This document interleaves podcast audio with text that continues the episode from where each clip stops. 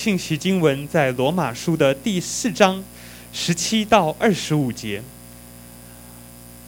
各位翻到圣经以后，请容我来为各位攻读。罗马书第四章十七节：亚伯拉罕所信的是那叫死人复活、使无变为有的神。他在主面前做我们世人的父，如经上所记：“我已立你做多国的父。”他在无可指望的时候，因信仍有指望，就得以做多国的父。正如先前所说，你的后裔将要如此。他将近百岁的时候，虽然想到自己的身体如同已死，撒莱的生育已经断绝，他的信心还是不软弱，并且仰望神的应许，总没有因信因不信，心里起疑惑，反倒因信。心里得坚固，将荣耀归给神，且满心相信神所应许的必能做成，所以这就算为他的义。算为他义的这句话，不单是为他写的，也是为我们将来得算为义之人写的，就是我们这信神使我们的主耶稣从死里复活的人。耶稣被交给人。是为我们的过犯复活，是为我们称义。耶稣是为我们的过犯交付了，是为我们的称义复活了。今天在我们当中证道的是谢牧师，他所证道的题目是得分。我们把时间交给谢牧师。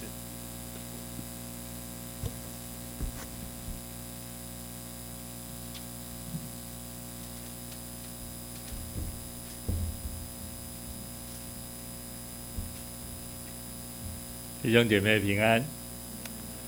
呃，我们可以回顾一下罗马书的前三章，指出了外邦人的罪，指出他们恶名昭彰，深入罪的深渊当中。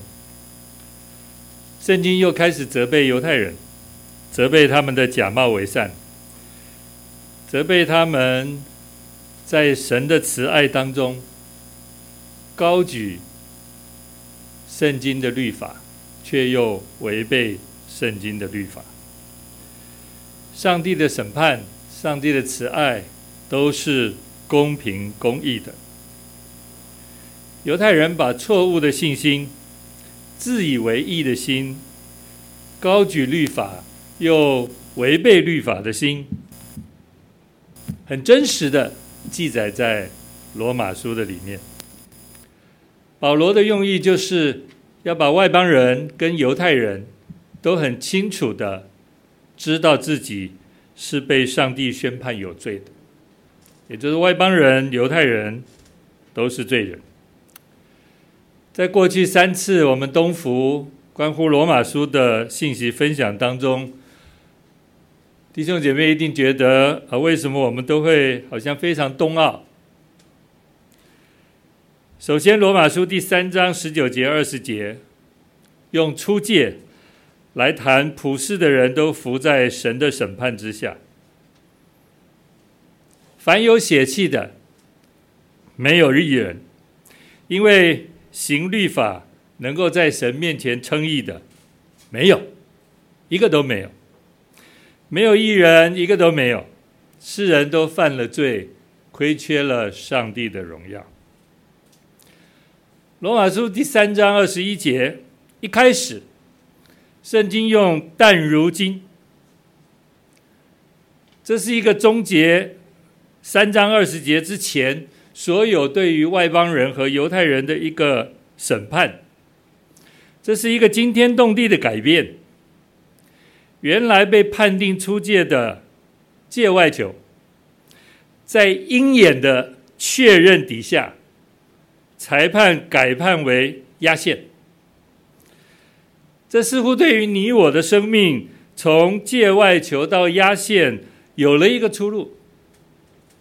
关键就在二十一节，神的义在律法以外已经显明出来，有律法和先知为证，就是神的义因信耶稣基督。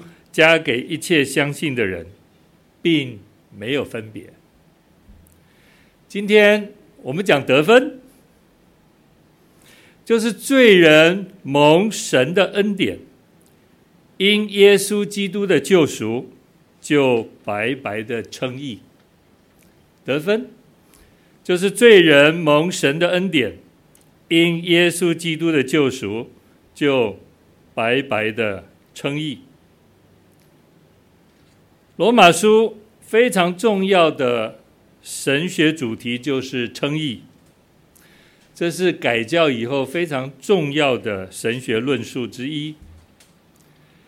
称义的意思就是神赦免罪人的决定、才是还有宣告的一项行动。称义就是神赦免罪人的决定。才是还有宣告的行动。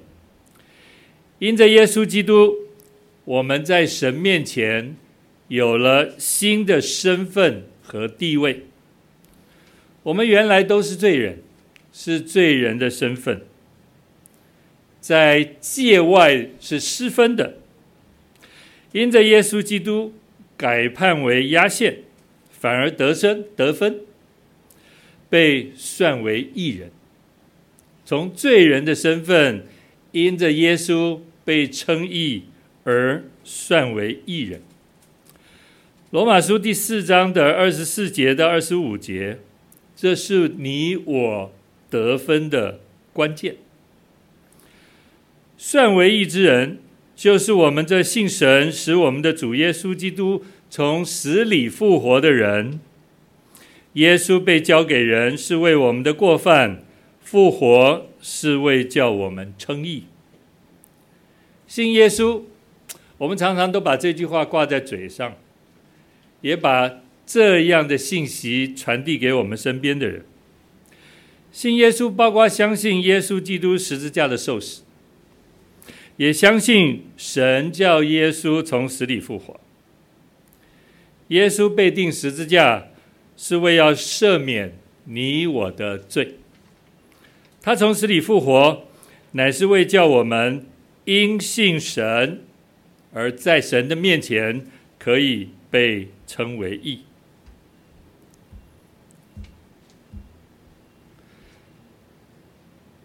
保罗称亚伯拉罕在神面前称义，他很清楚的说，不是凭肉体的行为。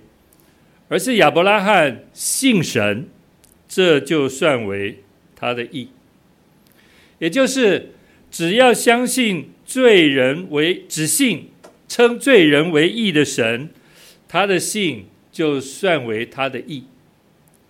只信称罪人为义的神，他的信就算为他的义。那亚伯拉罕在哪些行为或信心上，被上帝称为义呢？成为我们的榜样呢？我今天有几点分享。第一，亚伯拉罕在顺服呼召离开哈兰的这件事情上，因信称义。创世纪十二章，神呼召亚伯拉罕离开本地本族父家，往神所指示他的地方去。上帝说了非常多的应许，重点是亚伯拉罕就照着耶和华的吩咐去了。他的回应是照着上帝的吩咐就去了。圣经说那个时候他七十五岁。看来信心是要面对你无法预知的未来，尤其当你步入中年。或者，如果你现在已经七十五岁，我想对于许多事情的思考和决定，一切都会以安定为出发点为基础。上帝呼召亚伯拉罕，到底为什么呢？神的目的是什么呢？要要他离开本地本族父家，神的心意是什么？前几天我在脸书上面看到碧林师母的小妹妹，她在脸书上面写她跟女儿张涵之间的对话。我的小姨子在脸书上面写说，他们有阅读的习惯，以及后来信了耶稣，都跟大姨有关。大姨就是碧林师母啊，她在家排行老大，都跟大姨有关。我的小姨子是学学舞蹈的啊，她跳现代舞的。很多年前，她去纽约学习。上帝就把她带到九十六街华人教会，他在那里跟许多非常聪明的人一起崇拜、一起聚会，有教会生活，也一起查经。他对于这些非常聪明的人在查经的这件事情上非常震撼。他在那里认识主，后来返国以后。就回到信友堂，在信友堂受洗。现在他带着孩子张涵，在儿童主日学，也在我们的东福参与每一个主日的敬拜。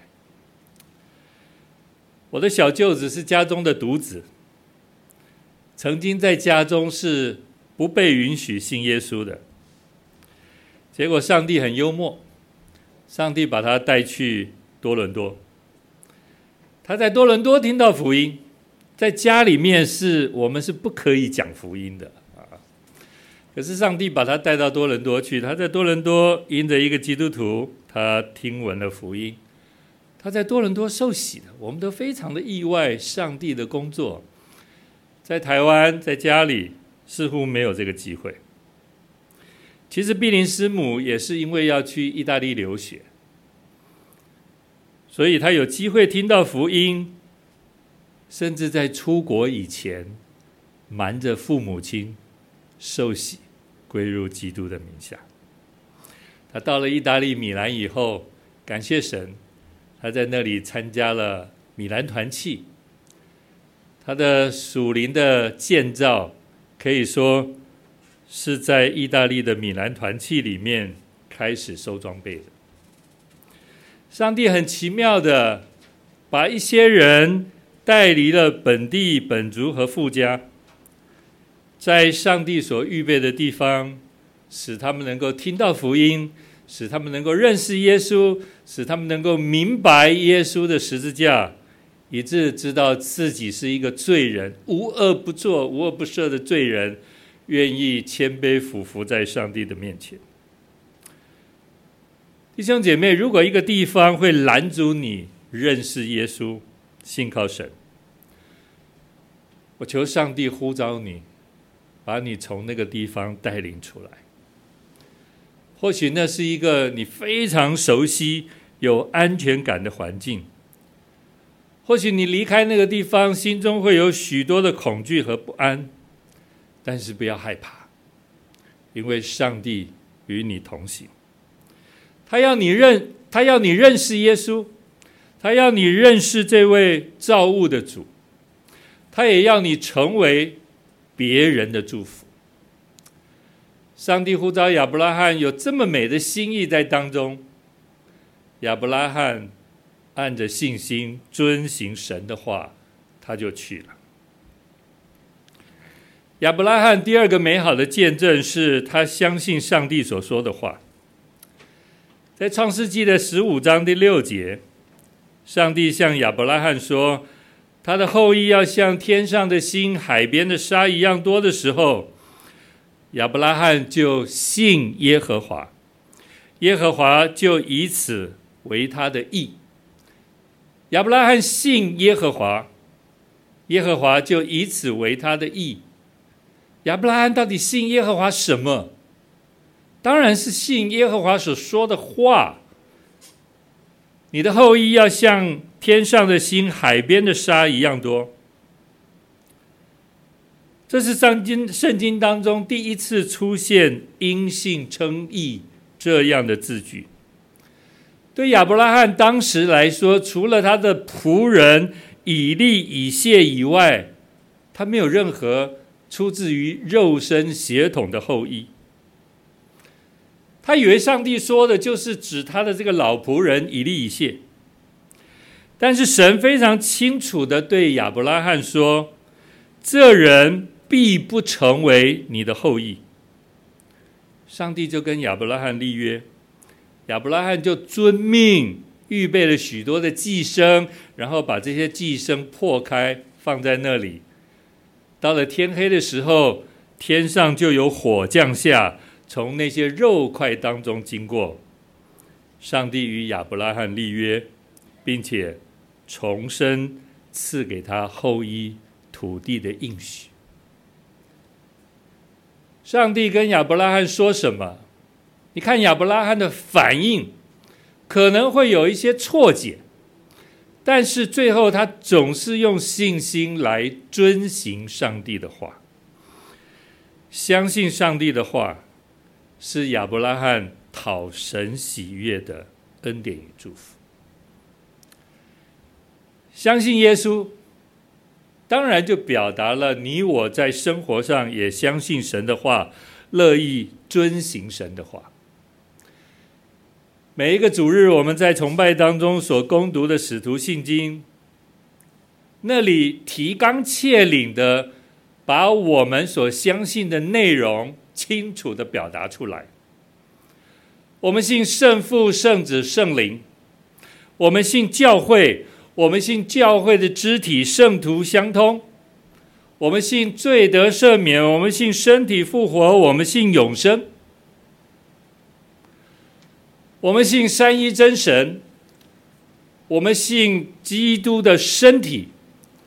我们也信未来神所赐给我们。种种的盼望，弟兄姐妹，这是我们所信的，这也是我们每个礼拜在使徒信当信经当中不断的重复宣告我们的信仰。神说要把迦南地赐给亚伯拉罕和他的后裔，但是对亚伯拉罕来说，眼前他只能在应许之地做客。从环境的务实面来看，神的应许听了信了，但是你看不见。亚伯拉罕因着信出去了，从哈兰往迦南的方向去。亚伯拉罕因着信在迦南这应许之地做客。圣经又说，亚伯拉罕因着信等候那座。有根基的城，那座有根基的城是神所设计、神所建造，因为他的信心其实不在地上的迦南。圣经清楚的告诉我们，亚伯拉罕的信心不在地上的土地，而是在天上的耶路撒冷。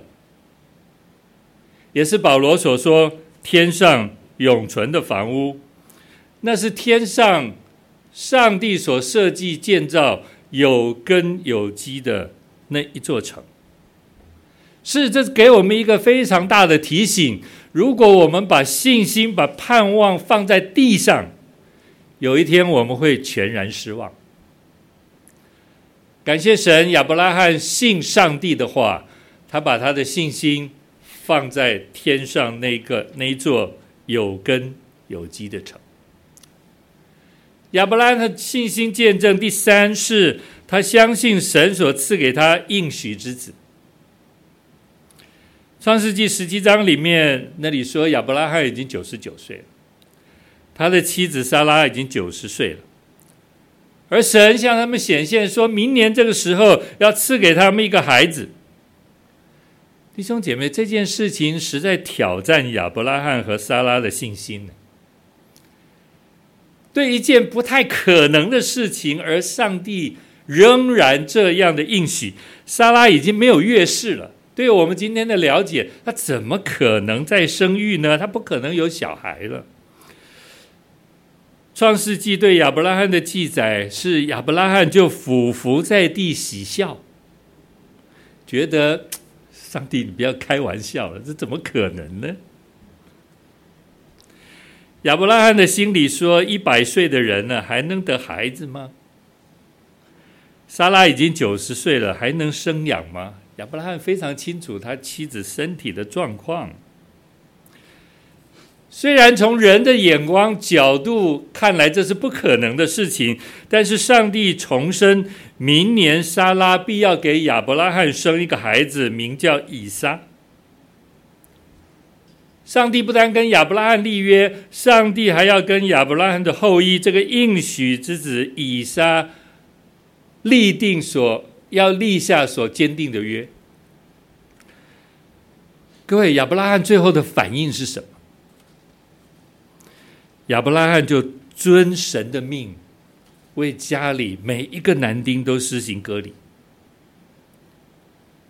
割礼就作为亚伯拉罕跟他的后裔世世代代立约和守约的记号。亚伯拉罕遵命为家里所有的男丁割礼。弟兄姐妹，从立约的角度来看，亚伯拉罕顺服。而且亚伯拉罕相信上帝的应许，明年这个时候他必要得着一个儿子。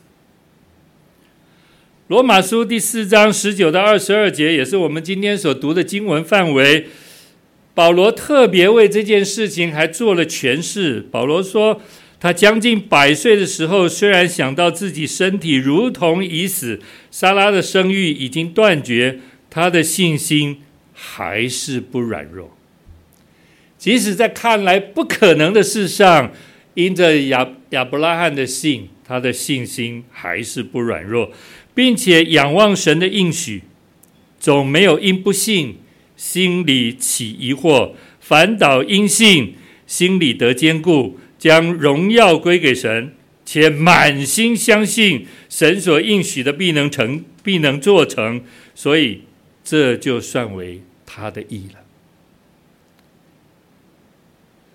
我们的眼目常常会被环境、会被我们以为的现实所拘束，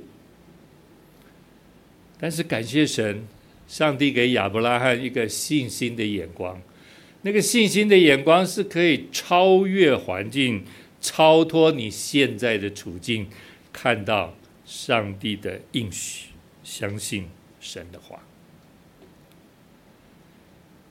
圣经里面记载了这么多亚伯拉罕的信心，但是弟兄姐妹，亚伯拉罕的信心是需要被试验的。